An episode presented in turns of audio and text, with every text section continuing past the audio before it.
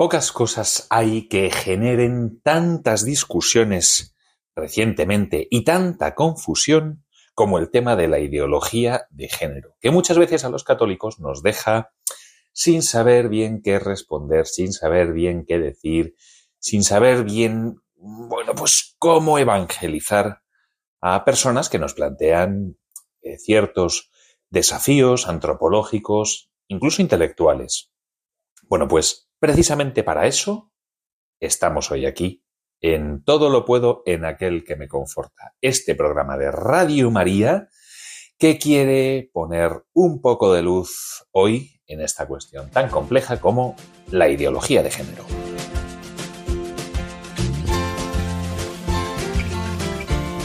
Todo lo puedo en aquel que me conforta. Doctrina social de la Iglesia en nuestro mundo un programa de la Asociación Católica de Propagandistas dirigido por Ana Campos.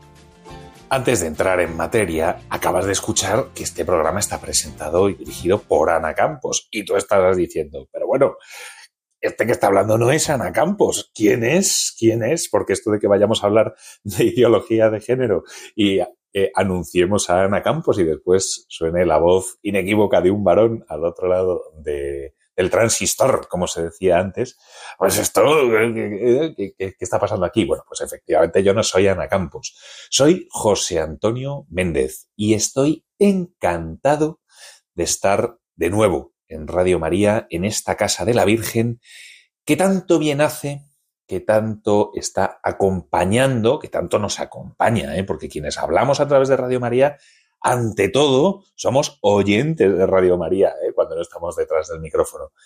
Tanto bien se está haciendo a través de Radio María, tanta luz se está poniendo eh, desde Radio María en cuestiones que son complicadas, que son dolorosas, que son problemáticas, que son alegres y felices también en, en muchos momentos. Bueno, pues estoy encantado de estar aquí contigo en este espacio de Radio María, en el programa todo lo puedo en aquel que me conforta. Está auspiciado por la Asociación Católica de Propagandistas. Y eh, bueno, pues yo sobre todo estoy muy contento de estrenarme en este pequeño espacio, porque eh, tal vez me hayas oído alguna vez en Radio María, pero en otros programas, eh, no en este. Y estoy encantado de hacerlo con un tema que efectivamente, pues, es un poco delicado, es un poco en ocasiones polémico, que toca mucho la visceralidad, que genera eh, discusiones, que genera tensiones personales, sociales, familiares, tanto, tanto, que podemos llegar a temer em, entrar en él. Tal vez los católicos encontremos ciertos problemas a la hora de abordar en nuestro día a día temas relacionados con la ideología de género, primero porque nos faltan argumentos, es una cuestión complicada, eh, con, muchos matices, con muchas aristas. Y nos falta en ocasiones eh, bueno, conocimiento suficiente de, de dónde viene la ideología de género, cuáles son sus ramificaciones, quién la financia, quién está detrás. Este, todos estos problemas, ¿no? esto a mí me queda grande. Pero también podemos tener miedo a entrar eh, en, en esta cuestión de la ideología de género porque pensamos podemos pensar que, hombre, si todo el mundo parece que está yendo en una dirección, ¿por qué la Iglesia se queda, eh, se queda en otra, ¿no? Se queda al margen. ¿Por qué no entra también en la corriente de la ideología de género? Esto eh, es un miedo, bueno, pues muy humano, podríamos decir. Primero porque ya sabemos, ¿no? Podemos decir que nos faltan argumentos, pero también porque es mejor no entrar en, ciertas polémicas o incluso podemos llegar a tener la tentación de pensar, ay, ¿no se estará la Iglesia quedando en el lado equivocado de la historia en este tema? Dado que nos estamos quedando en minoría, dando, dado que casi, casi la única voz discordante con el tema de la ideología de género, la única voz crítica, la única voz que se atreve a señalar las contradicciones de esta ideología hoy tan extendida es la voz de la Iglesia, es casi el último dique de contención frente a la ideología de género. No será, puede hacernos temer en la tentación que nos acecha el enemigo. ¿no? ¿No será que la Iglesia debería actualizarse un poco más? ¿No será que la Iglesia tendría que aceptar y modificar su doctrina para amoldarla a la ideología de género por no quedarnos en minoría, para no quedarnos, como decíamos, en el lado equivocado de la historia? ¿No será que a la Iglesia le faltan respuestas para responder a los desafíos humanos, eh, morales, éticos, políticos, económicos que nos presenta la ideología de género?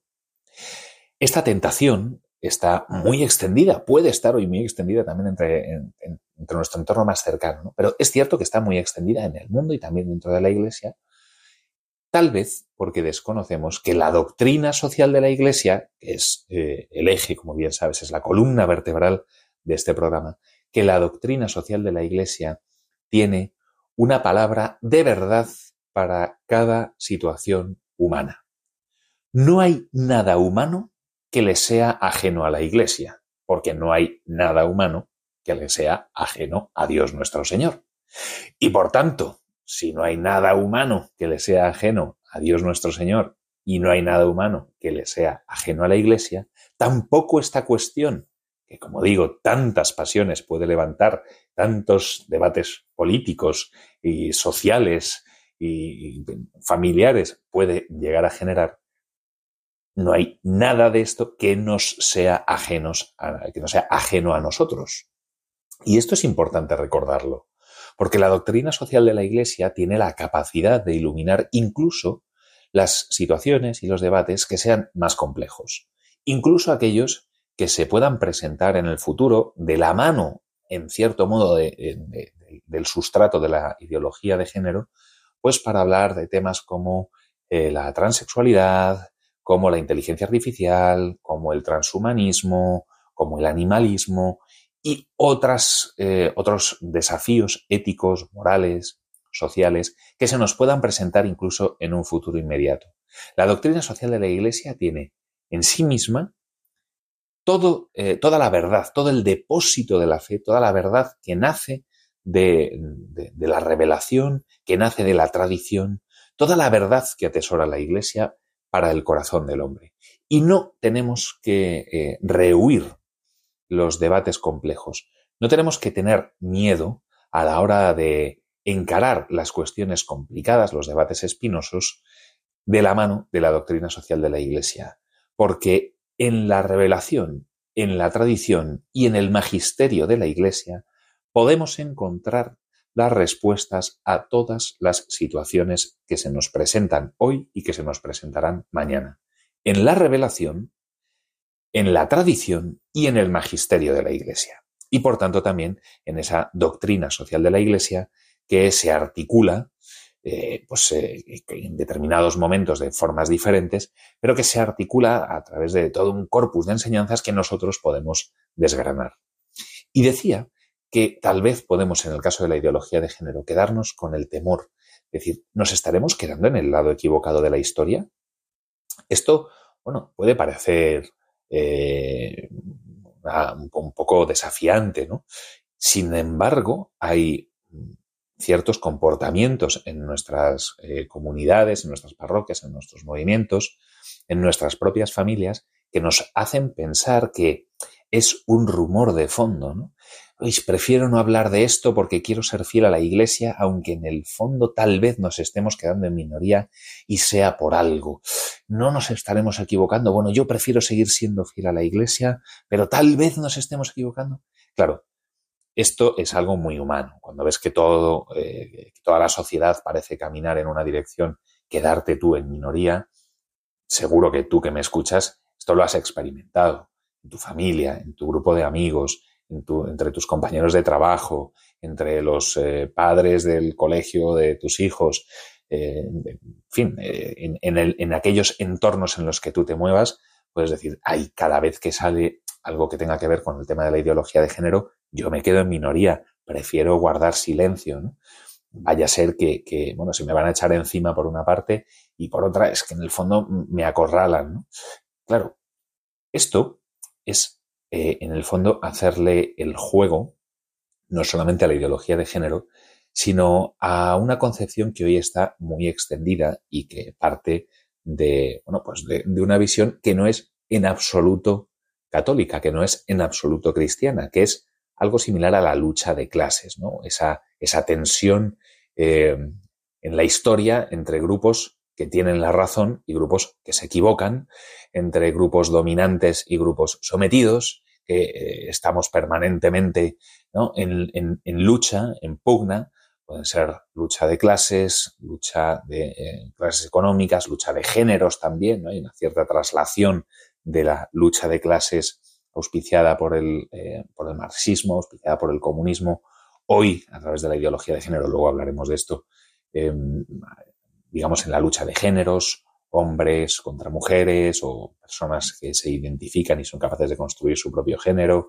o eh, personas que son capaces de, modificar su naturaleza humana y aquellos que no, la, que, no quieren. Es decir, plantear la historia como una lucha continua entre grupos dominantes o grupos que buscan el dominio de la sociedad, grupos dominantes, grupos sometidos, otros que pasan de ser sometidos a ser dominantes, toda esta, esta dialéctica de la lucha, que al, final no es sino una dialéctica materialista, una dialéctica eh, marxista, casi podríamos decir, que es ajena a la tradición de la Iglesia.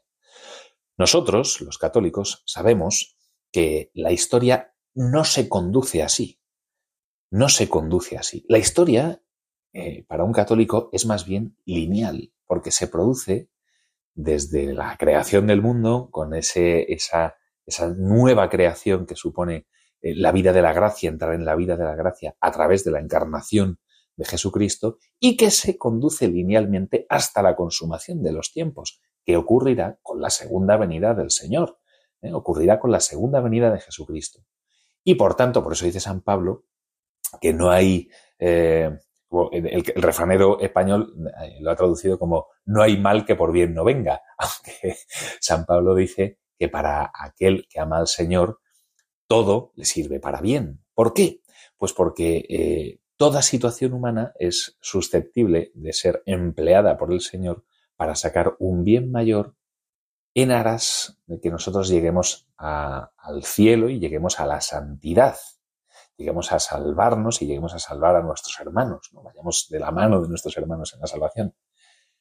No nos conducimos en una lucha histórica entre grupos, sino en una linealidad que terminará con la victoria final de Cristo sobre el pecado, sobre el error, sobre la muerte, la victoria definitiva, eh, el triunfo definitivo de Dios sobre, sobre en la historia, sobre todo lo creado, sobre todo lo que acontece y ha acontecido.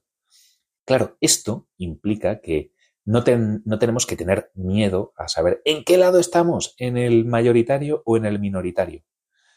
Eh, en el que tiene razón o en el que, bueno, buscar la verdad, evidentemente, eh, es, forma parte del ADN del católico, pero no tenemos que tener miedo a decir, ay, nos estamos quedando en el lado equivocado de la historia, porque en realidad esa lucha de lados no es real.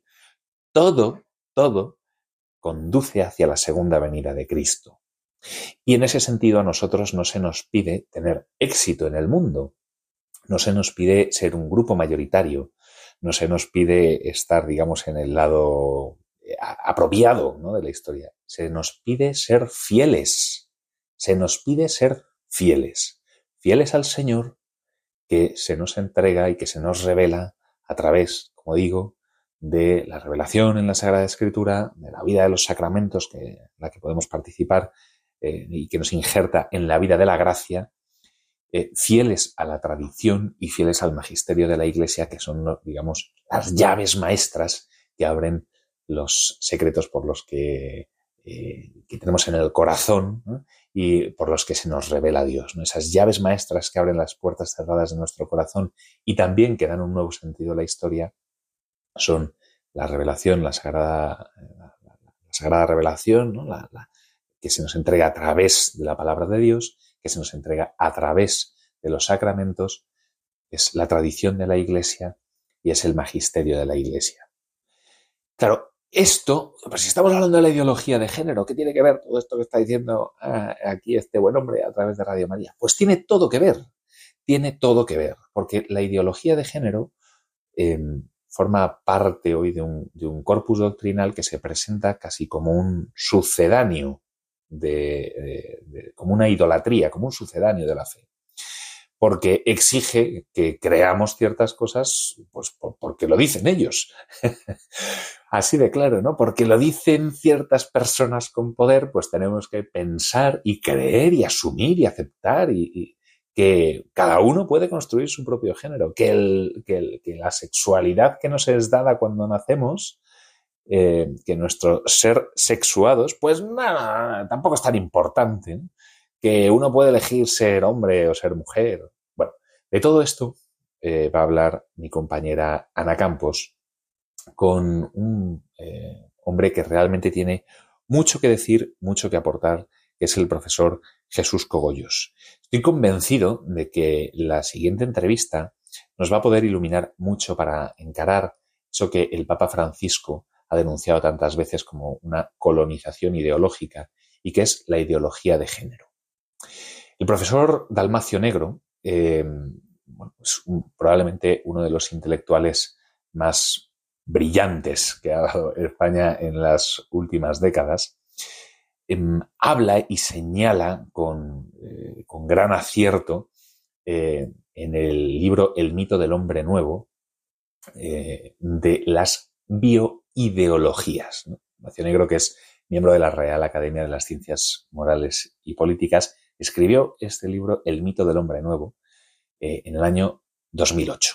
El profesor Dalmacio Negro, en este, en este libro interesantísimo, denuncia lo que él llama las bioideologías y que básicamente lo que, a, lo que viene a decir es que son sustitutos, sustitutos de las ideologías tradicionales que en su momento buscaban transformar la sociedad con la política y la economía y que ahora las bioideologías pues tratan de cambiar la naturaleza humana porque la consideran defectuosa y modificable a través de la tecnología, de la ciencia, aquello que nos capacita a hacer los adelantos eh, científicos. Claro, como la tecnología no va al ritmo que estas personas desean, tratan de acelerar los cambios a través de leyes que son pues, muy coercitivas, que transforman la moral, el pensamiento, la actuación de las masas. Y mm, el profesor Dalmacio Negro eh, genera como tres bloques, ¿no? Define tres bloques de las bioideologías. Una sería la ecologista, que nace frente a excesos efectivamente que son condenables, ¿no? pero que se pervierten porque idealiza la naturaleza. Ahí podríamos entrar pues, en el veganismo, en el animalismo, en el antiespecismo o transespecismo. Otro bloque, que serían las bioideologías sanitarias, que buscan la salvación del mundo a través de la ciencia y de la tecnología, pero que sustituyen la salvación del alma por la, por la salud del cuerpo y que pues al final trata de medicalizar la sociedad y aumentar el control social. Ahí podría entrar, por ejemplo, la eugenesia, la eutanasia, el transhumanismo incluso, el abortismo, todo el movimiento abortista y señala como la más extendida y la más financiada de las bioideologías la de género, que básicamente viene a afirmar que el sexo fisiológico y el propio cuerpo pues no nos constituyen, no, no, no, no son relevantes para nosotros, que pueden ser elegidos. Claro, ahí entraría pues la ideología de género, el feminismo, el homosexualismo, la transexualidad, todo esto, ¿no? De todo esto va a hablar Ana Campos con el profesor Jesús Cogollos. Pero yo me pregunto, es que quien conoce el amor de una familia, quien ha vivido el amor de una familia, quien ha visto el amor de sus padres, eh, de sus abuelos, no es capaz de reconocer la belleza que existe en la complementariedad entre un hombre y una mujer, de la complementariedad que existe del amor en, el amor entregado de unos esposos. Esta experiencia, la de el amor entregado de unos esposos, eh, la de una familia que se ama, que es capaz de, pues, de, abrirse a la vida, que es capaz de generar vida no solamente en su seno, sino abriendo las puertas de su hogar a los demás, em, que es capaz de acoger incluso la vida que es imperfecta, que es eh, que está enferma, que es eh, imperfecta a ojos del mundo, que es débil, que es frágil. Este, esta realidad de la familia, esta realidad de dos esposos que se aman, que son capaces de transmitir su amor a sus hijos y también a sus padres, que son capaces de vivir el perdón, que son capaces de vivir la compasión, que son capaces de vivir también la pasión por vivir en un mundo que en ocasiones puede parecer duro, hostil, que conduce a la desesperación y a la desesperanza. Quien ha conocido esta realidad de la familia, quien ha conocido la realidad de este amor humano, no tendrá más, eh, más luces, más fuerzas a la hora de desentrañar las mentiras de la ideología de género. Quienes conocemos, vivimos la vida de familia como un espacio de amor, de entrega mutua, ¿no tendremos también entonces la responsabilidad de formarnos mejor para poder responder a los desafíos sociales que se nos presentan eh, en torno a la ideología de género? Haz eh, memoria, tú ahora que me escuchas, de aquellas personas en tu vida que te han transmitido el amor humano, el amor esponsal, el amor eh, de familia y que te han mostrado la belleza de tu propia vida a través de su amor generoso. Tal vez sean tus abuelos, tal vez sean tus padres, tal vez sean incluso tus hijos o tus nietos, mm, que, ves cómo han formado su propia familia, que ves eh, cómo aman al Señor y se aman eh, entre ellos. Tal vez sean amigos, familiares más o menos lejanos en los que descubres una verdad que anhelas para ti. ¿No ves en ellos un estímulo para formarte mejor y desenmascarar las mentiras de aquellos que quieren decir que eso, ese amor resplandeciente, esa belleza de la verdad del amor humano, pues vale lo mismo que cualquier ideología de turno, que por cierto será pasajera, por más que hoy sea mayoritaria? Merece la pena formarse en torno a la doctrina social de la Iglesia también para saber responder a los retos de nuestro mundo que se generan en torno a la ideología de género. Antes de eh, pasar a la entrevista de Ana Campos, em, yo quiero que escuches una canción para reflexionar un poco en este tema, una canción que tal vez puedas escuchar en cualquier otro momento eh, del día, cuando entres en una tienda y haya música de fondo, cuando suene una canción, eh, si por error sintonizas otra emisora y coges una emisora musical, digamos una canción del mundo, podríamos decir, porque muchas veces escuchamos canciones cuyas letras pueden llevarnos a una reflexión mayor. La doctrina social de la Iglesia no es solo algo de católicos para católicos que eh, eh, tenga que ser única y exclusivamente algo piadoso, algo cerrado, algo de sacristía. No, la doctrina social de la Iglesia está para iluminar el mundo en todas sus realidades.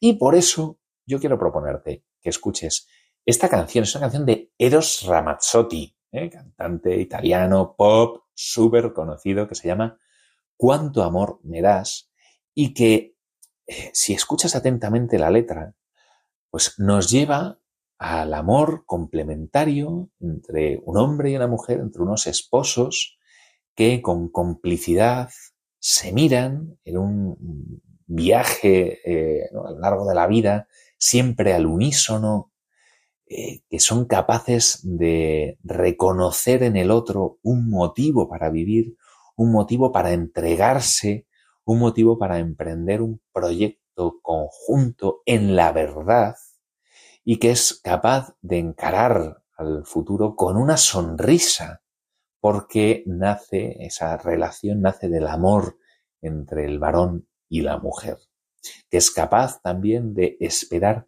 a todo el resto que tiene que venir, y lo cual es un mensaje para dentro de ser una canción pop bastante eh, transgresor si lo queremos mirar con, ciertos ojos. Eh, ese tipo de canciones que podemos escuchar en, cualquier momento y que también nos muestran que el anhelo del corazón humano, el anhelo del corazón de las personas, está puesto en la verdad. Queremos vivir en la verdad. Queremos, queremos desentrañar la mentira y la falsedad. Queremos que en nuestro día a día eh, alguien nos muestre que estamos llamados a vivir una vida plena y entregada y que las idolatrías del mundo, las nuevas ideologías que tratan de suplantar a Dios, pues no le llegan ni a la suela de los zapatos a la verdad que está en nuestro corazón y que también es la que ilumina la doctrina social de la Iglesia. Antes de escuchar, como digo, esa entrevista con Ana Campos, de Ana Campos con el profesor Jesús Cobollos, te invito a que escuches atentamente la letra de esta canción de Eros Ramazzotti, Cuánto amor me das, para que vayamos haciendo territorio de conquista, es decir, que vayamos conquistando realidades humanas, como por ejemplo las canciones pop para que eh, podamos descubrir la presencia de Dios en cualquiera de nuestros entornos, en cualquier momento de nuestra vida. Sobre ideología de género, sobre la verdad del amor humano. De todo esto y de muchísimas otras cosas vamos a seguir hablando después de esta canción aquí en Radio María, en todo lo puedo, en aquel que me conforta.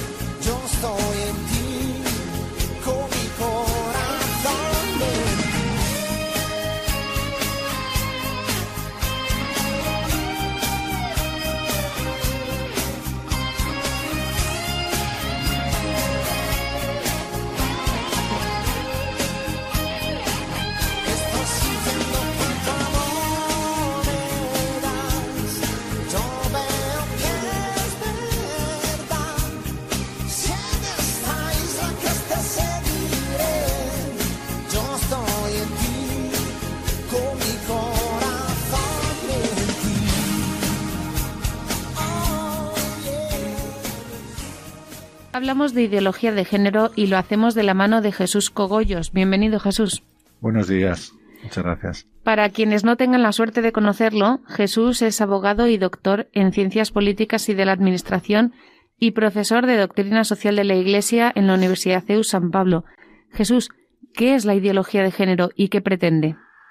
Bueno, la ideología de género es una teoría de pensamiento cerrada que pretende modificar el mundo, ¿no? pretende crear un nuevo orden mundial.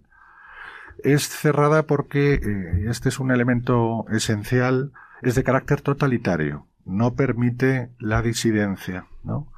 Pretende construir una doctrina única que legitime pautas de comportamiento universales, de manera que eh, queden excluidos todos los que no la aceptan, ¿no? De ahí su carácter totalitario. Básicamente la ideología de género lo que viene a decir aparte de muchos, muchas ideas secundarias, ¿no? Pero que las diferencias hombre-mujer no provienen de la naturaleza. Provienen, son construcciones sociales. Construcciones sociales que se hacen en base a estereotipos, a roles que la sociedad eh, atribuye a cada sexo en cada momento histórico. Por tanto, son construcciones sociales, son estereotipos. Es decir, que el hombre y la mujer nacen sexualmente neutros, pero que luego se socializan en hombre eh, o mujer. Es decir, eh, la ideología de género, los seguidores de esta ideología, de esta teoría de pensamiento, de creencias cerradas, lo que viene a eh, defender es una libre elección radical del género y por tanto admitir una pluralidad de uniones es un ataque frontal al matrimonio entre el hombre y la mujer, no hay duda. Y pretende, como he dicho antes, crear un nuevo orden mundial. Es un ataque, un rediseño del proyecto antropológico. Es un ataque a la esencia del ser humano. Y pretende, eh, por último lugar, una deconstrucción del lenguaje. Tiene que alterar eh, los términos lingüísticos porque no le cuadran con lo que conocemos sobre el hombre. ¿Cómo surge esta construcción social que va en contra de, la familia y de construyendo el lenguaje y cómo se expande? Bueno, hay, hay algunos antecedentes eh, de interés. ¿no? En primer lugar, en los años 50 del siglo XX, un neozelandés, John Money, se fue a Estados Unidos, a la Universidad Johns Hopkins. Él estaba obsesionado con el transexualismo e hizo un experimento con un niño para alterarle el sexo porque él pensaba que era una construcción social, que se podía alterar. Él le, mutiló sus órganos sexuales, le convirtió corporalmente en una niña, a David Reimer, era un niño que tenía un, hermano gemelo, les obligó en este, en el curso de este experimento, finales de los años 50, a mantener relaciones sexuales a los dos hermanos, eh, la cuestión es que David Reimer, cuando alcanzó la pubertad eh, y descubrió lo que había sucedido, no aceptó esta nueva eh, identidad, esta falsa identidad, y pidió, de hecho se operó otra vez para volver a ser hombre, ¿no? El resultado del experimento hormonal y quirúrgico de John Money fue un absoluto fracaso. La realidad es que el hermano de David padeció esquizofrenia, apareció muerto por sobredosis de medicamentos y el propio David terminó suicidándose y el padre de ambos gemelos, de los gemelos también. Fue un absoluto fracaso. Esto es un antecedente, ¿no? Es decir, hay ciertos investigadores en la Universidad Norteamericana de, de la segunda mitad del siglo XX que ya empiezan a darle vueltas al transexualismo pero fundamentalmente yo creo que surge eh, la ideología de género en los círculos eh, feministas norteamericanos con motivo de la revolución sexual. Yo creo que ahí sí se puede eh, centrar el, el origen. ¿no? Finales de los años de la década de los 60, principios de los 70, aquí surgen determinados universitarios ligados en un principio al feminismo, luego va a derivar en otra cosa totalmente diferente, la ideología de género, pero en un principio es un movimiento en origen feminista que pretende darle a ese nuevo concepto de género una base científica. Bueno, el proceso de evolución en realidad lo interesante es que llega a Naciones Unidas, ¿no? Hay dos momentos, hay dos puntos de inflexión en el que se introducen las principales agencias de la ONU esta ideología, que son la eh, Conferencia Internacional de Población en el Cairo del año 94 y sobre todo la Cuarta Conferencia Mundial sobre la Mujer, que se celebra en Beijing, en China, en el curso de esta última cumbre es donde se presenta un rediseño basado en el género. Y entonces eh, hay ciertos delegados de, de, determinadas naciones que preguntan qué es eso del género, ¿no? Y la directiva de esta conferencia emite una primera declaración pública, una primera definición, que viene a decir que el género son las relaciones hombre-mujer que redefine la sociedad en base a los roles comúnmente admitidos. En un principio las naciones, los delegados, acogen esta definición porque piensan que eh, se está defendiendo los derechos de la mujer ¿no? en la sociedad. De ahí salta al Consejo de Europa, el Consejo de Europa ya emite una declaración inmediatamente después recomendando a los Estados miembros que introduzcan la perspectiva de género en sus políticas educativas. Y en definitiva se ha introducido en las, todas las agencias eh, de la ONU, ¿no? Está en la UNESCO, está en la, está en UNICEF, está en el Fondo de Población, está en la OMS. Es decir, se ha convertido en un auténtico tsunami diabólico, como luego veremos. ¿Dónde están las raíces ideológicas de este tsunami? Bueno, yo creo que podemos eh, establecer cuatro grandes líneas, ¿no? En primer lugar, el, el, existencialismo y el materialismo ateo, ¿no? La famosa frase de Simón de Beauvoir, eh, no naces mujer, te hacen mujer, ¿no? Hay una raíz atea, materialista, radical, muy clara. En segundo lugar, los postulados de la revolución de 1968, la revolución sexual y cultural, ¿no? Ahí también hay otra línea, ¿no? En tercer lugar, no podemos desconocer la eh, pseudoantropología que proviene del neoliberalismo eh, radical, basado en un relativismo moral y en la nueva, en la moderna sociedad líquida que llaman ahora, ¿no? es decir, la, raíz neoliberalista eh, radical. Y por último, evidentemente es una teoría marxista. El marxismo cultural ha sustituido la lucha de clases por la confrontación entre géneros, con el ánimo, con la intención de quebrar la complementariedad y la reciprocidad sexual, que son dos elementos muy interesantes, muy necesarios. Creo que son esas cuatro, básicamente. Pero además estas raíces también se pueden de alguna manera combatir con diferentes puntos y uno de ellos es la clarificación lingüística, ¿no? Sí, yo creo que antes de cualquier consideración que podamos hacer, yo creo que debemos empezar por el principio, ¿no? Hay una cuestión previa y es la cuestión del lenguaje. Porque el problema de la ideología de género es que se está introduciendo eh, a través de los términos lingüísticos, ¿no? aparentemente inocuos. Sin embargo, existen una serie de palabras que tienen un claro sesgo ideológico. Por ejemplo, voy a poner varios ejemplos para que rápidamente se me entienda. ¿no? En los documentos eh, que están basados en perspectiva de género, a la mujer se la denomina persona eh, menstruante, a la madre eh, persona gestante. Se evita el término matrimonio, se habla de pareja, en el término familia o como concepto categoría familia se incluyen uniones más o menos estables, como si formar una familia fuera una cuestión a la carta, a elección del sujeto. Se habla de el más famoso de violencia de género, claro, cuando probablemente, seguramente habría que decir violencia en el ámbito familiar, ¿no? O violencia doméstica sería lo más adecuado, porque los hijos son los primeros, ¿no? Que sufren los episodios de violencia en el hogar. Es decir, se altera el lenguaje. Cuando las palabras no son una convención humana, las palabras reflejan categorías o remiten a categorías permanentes de la persona. Hay dos documentos eh, clarificadores desde el magisterio de la Iglesia que a mí me gustaría destacar en este ámbito, ¿no? en el ámbito lingüístico, muy rápidamente.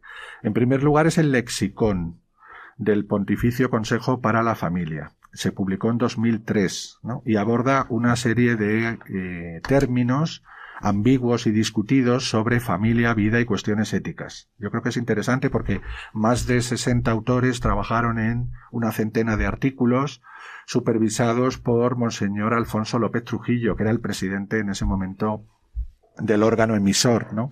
Y en segundo lugar, en el plano doméstico, en la Iglesia en España, la Conferencia Episcopal sacó La verdad del amor humano, orientaciones sobre familia, sobre el amor conyugal, la ideología de género y la legislación familiar, las políticas familiares. Ahí se habla de un intento de deformación lingüística, con toda claridad. Yo creo que esos dos documentos son interesantes a, este, estos efectos. Pero luego tenemos que entrar en el fondo, una vez que hemos analizado la cuestión, eh, digamos, más accesoria pero importante de los términos. La segunda cuestión sería el discriminar, el diferenciar, yo creo que es importante, el orden biológico del orden de la eh, naturaleza. A la ideología de género no se la combate, bajo mi punto de vista, desde argumentos exclusivamente biológicos. Es mucho más, ¿no? Profundo. Evidentemente la biología nos acerca a la creación, nos acerca a la naturaleza humana. Pero la naturaleza humana remite a la eh, existencia del ser. Y la existencia del ser nos eh, remite inexorablemente a la causa encausada, al Dios creador, ¿no? Son palabras eh, prácticamente literales de San Juan Pablo II. Es decir, la ley natural refleja el plan eh, providente de Dios sobre el hombre, ¿no? Podríamos decir, Dios amó al hombre primero, lo pensó y lo creó a su imagen y semejanza. Es decir, Génesis 1, 27. Eh, Dios creó al hombre a su imagen, a su imagen lo creó, varón y mujer los creó. Este punto es cenital, no sólo de la creación, sino también del amor vivificante entre el hombre y la mujer, porque el hombre y la mujer están llamados a entregarse radicalmente el uno al otro, en la medida en que son recíprocos y complementarios, y de esa manera participar del amor de Dios. Es decir, hay una doble identidad horizontal, pero también vertical. Es lo que le une al hombre con el plan, con la vocación a la que Dios le llama. Este tema es importante. Y el segundo aspecto derivado de este proviene también de la Santísima Trinidad y es el elemento relacional del amor humano. No es bueno que el hombre esté solo, dice el Génesis. Es decir, aquí hay una vocación, como decía antes, que se completa de la alteridad del yo frente al tú o respecto del tú, que le tienes al lado, surge el nosotros. Entrega radical por supuesto, en cuerpo y alma, único atributo que define a la persona. Decía Juan Pablo II que la corporalidad es la subjetividad que manifiesta la identidad del ser. Esto lo dice en Veritatis Splendor. Y yo creo que es muy importante porque esto responde a muchas cuestiones de los eh, defensores de ideología de género sobre aceptación de la propia corporalidad, como si fuese una cuestión eh, asumible por la voluntad, decidible por mi propia voluntad. Dice Benedicto XVI que la, voluntad la hemos eh, convertido en categoría autocreadora del ser humano. Yo decido lo que quiero ser, ¿no? Y por lo tanto me convierto en un Dios sobre mí mismo. En realidad este es el trasfondo, ¿no? Bueno, una vez que hemos eh, rápidamente bosquejado la parte de la diferencia entre orden biológico que remite al orden de la naturaleza, entonces ya sí entraríamos como argumentos de oposición, porque tenemos muchos, en el plano biológico. Efectivamente, la genética, la endocrinología, la neurología, pero parece ser que efectivamente la genética, la biología, a través de la descripción de las ciencias naturales, confirma, es decir, corrobora es decir, manifiesta el plan pensado y creado por Dios. Somos iguales, identidad ontológica, igualdad ontológica hombre-mujer, pero diferentes en esa igualdad, ¿no? Tenemos diferentes manifestaciones, tenemos diferentes formas eh, de manifestar nuestra sexualidad, hombre o mujer, mujer u hombre, pero somos radicalmente iguales porque somos complementarios, somos recíprocos. Estas diferencias biológicas y que también aludías antes a la naturaleza, a pesar de que el lenguaje intente tergiversarlas, también se pueden plasmar en la familia, ¿no? Efectivamente, el último argumento, yo creo, de peso ya definitivo es el valor de la familia. Yo creo que tenemos que reivindicar el valor de la familia, ¿no? ¿Por qué? Porque la familia es eh, la institución creada, como he dicho antes, o creada y sellada por Dios. Es el pasado, presente y futuro del hombre. Se suelen invocar las citas eh, del Génesis, ¿no? Por supuesto, y Deuteronomio 6. Pero a mí hay dos que me parecen muy significativas, que yo se las suelo decir a mis alumnos, ¿no? Una en las Sagradas Escrituras, ¿no? Sobre este tema, sobre este, este sello de Dios eh, sobre la familia. Una se refiere a Malaquías, en 4.6. En Malaquías se hace una visión profética de la llegada del Mesías Cristo y se dice que eh, gracias a él el corazón del Padre se girará, volverá hacia el de los hijos, lo dice en plural, y el de los hijos hacia los padres. De lo contrario, vendré y maldeciré la tierra, dice Dios. Este es el final ¿no? del, del, Antiguo Testamento. Pero es que el Nuevo Testamento, en Apocalipsis 19, acaba precisamente igual.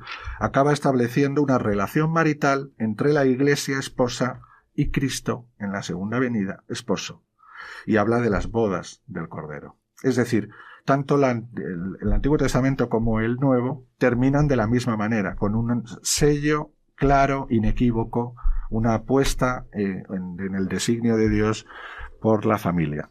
La familia, dicho desde este punto de vista, o una vez que hemos atendido a lo fundamental, ¿no? ¿Qué quiere Dios de nosotros? Pues evidentemente la sociedad natural, podemos decir, es eh, donde realmente se eh, satisface plenamente, se cumple plenamente esta reciprocidad y complementariedad sexual entre el hombre y la mujer, donde realmente es posible la vocación del amor, donde realmente el ser humano aprende a amar y a ser porque es amado, esto es muy importante. Estas son palabras de, Juan Pablo II. San Juan Pablo II. el, ser humano aprende a amar porque capta que los padres le aman. Por eso dicen los sociólogos y, los católicos estamos plenamente de acuerdo, es que es la primera célula social, claro, evidentemente, pero nosotros sabemos por qué, ¿no? Podríamos decir, podemos explicarlo en su integridad. Es la primera célula social. No hay sociedad si no hay familia. Yo creo que tenemos que reivindicar la belleza del amor cristiano. ¿no? Haces referencia a muchos textos bíblicos, a varios papas. ¿Qué dice el magisterio sobre este tema?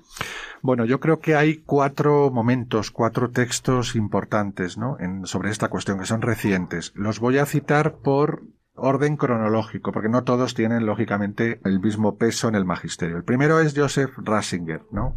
Siendo prefecto de la Congregación para la Doctrina de la Fe en 2004 él publica una carta a los obispos de la Iglesia Católica sobre la colaboración del hombre y de la mujer en la Iglesia y en el mundo. Y él aquí da en la clave, ¿no? Como suele suceder con Ratzinger. Él dice que sólo desde la revelación es posible entender la reciprocidad y complementariedad hombre-mujer. Y que en la imago Dei, es decir, en la imagen de Dios que posee el hombre, que constituye al hombre, es donde encontramos el núcleo de la antropología cristiana. Esta idea también había sido eh, puesta de manifiesto por Juan Pablo II en Mulieris Dignitatem. ¿no? Después el cardenal Sara, siendo prefecto para la, de la Congregación para el Culto Divino y Disciplina de los Sacramentos. Él en octubre de 2015 tiene una intervención en el Sínodo Ordinario de la Familia, donde llega a relacionar la ideología de género con una de las dos bestias del Apocalipsis, no son palabras menores. Lo que pasa que es una intervención, ¿no? La otra es el fundamentalismo islámico. Entonces él dice que tenemos que promover una epifanía de la familia. El cardenal Sara lo deja claro, ¿no? Tenemos que hacerle redescubrir al hombre contemporáneo la belleza de la familia. Y tenemos que reivindicar que el plan de Dios pasa por la monogamia hombre-mujer entregados entre sí de forma radical, de forma plena, sin condiciones y abiertos a la fecundidad.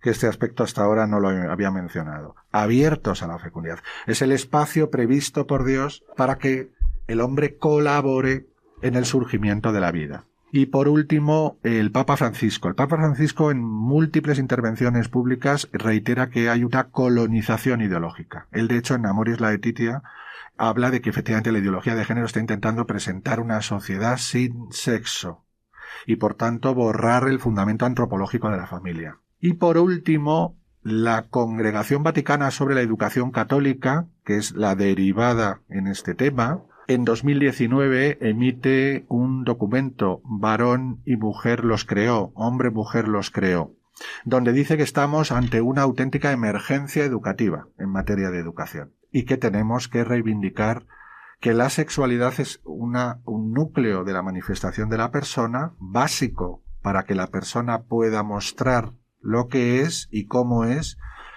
y sobre todo que tenemos que reivindicar la reciprocidad natural entre el hombre y la mujer.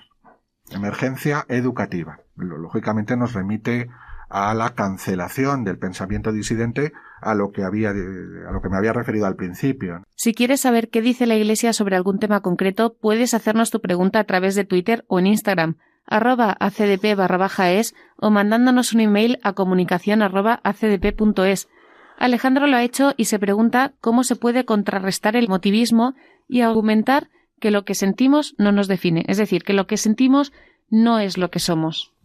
Bueno, hay que empezar, eh, hay que empezar por decir que eh, efectivamente lo que sentimos forma parte de la persona, ¿no? Tenemos una parte eh, irracional que nos conecta con toda la creación, con los animales, con el resto de animales irracionales. Es decir, el ser humano tiene una parte pasional, tiene una parte emotiva, tiene una parte de sentimientos, ¿no?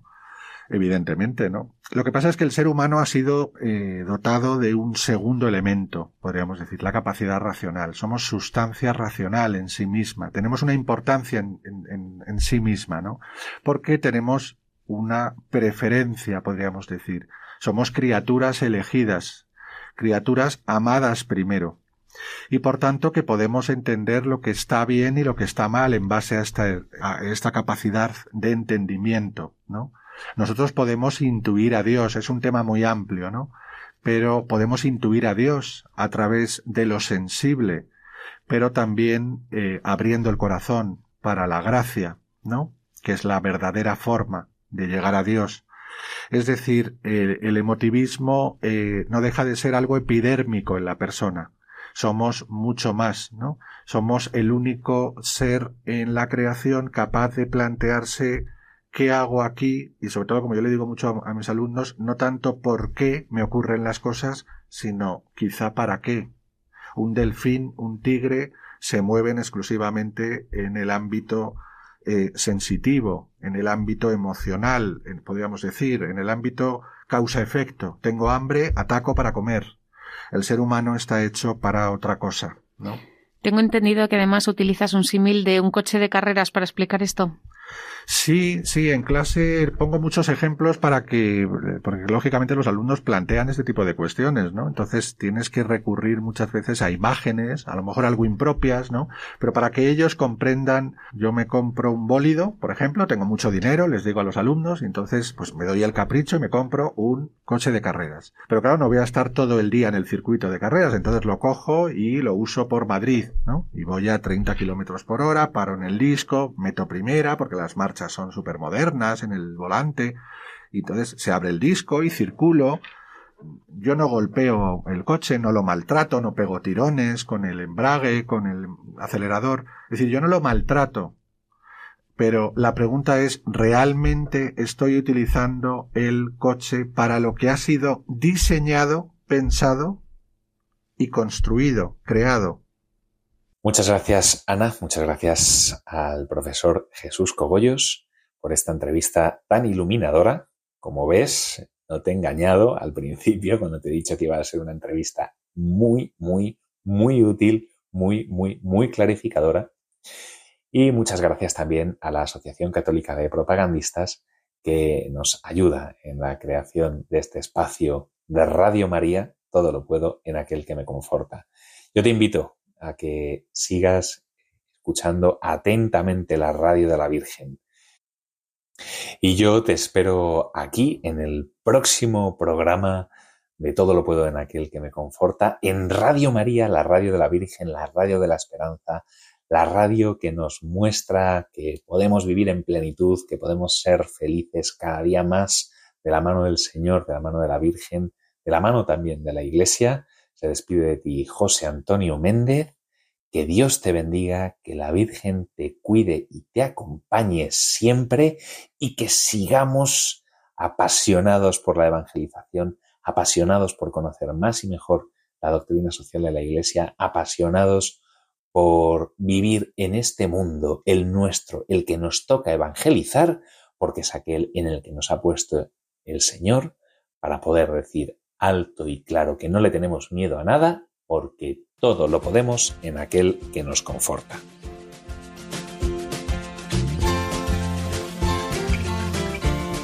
Todo lo puedo en aquel que me conforta. Doctrina social de la Iglesia en nuestro mundo. Un programa de la Asociación Católica de Propagandistas dirigido por Ana Campos.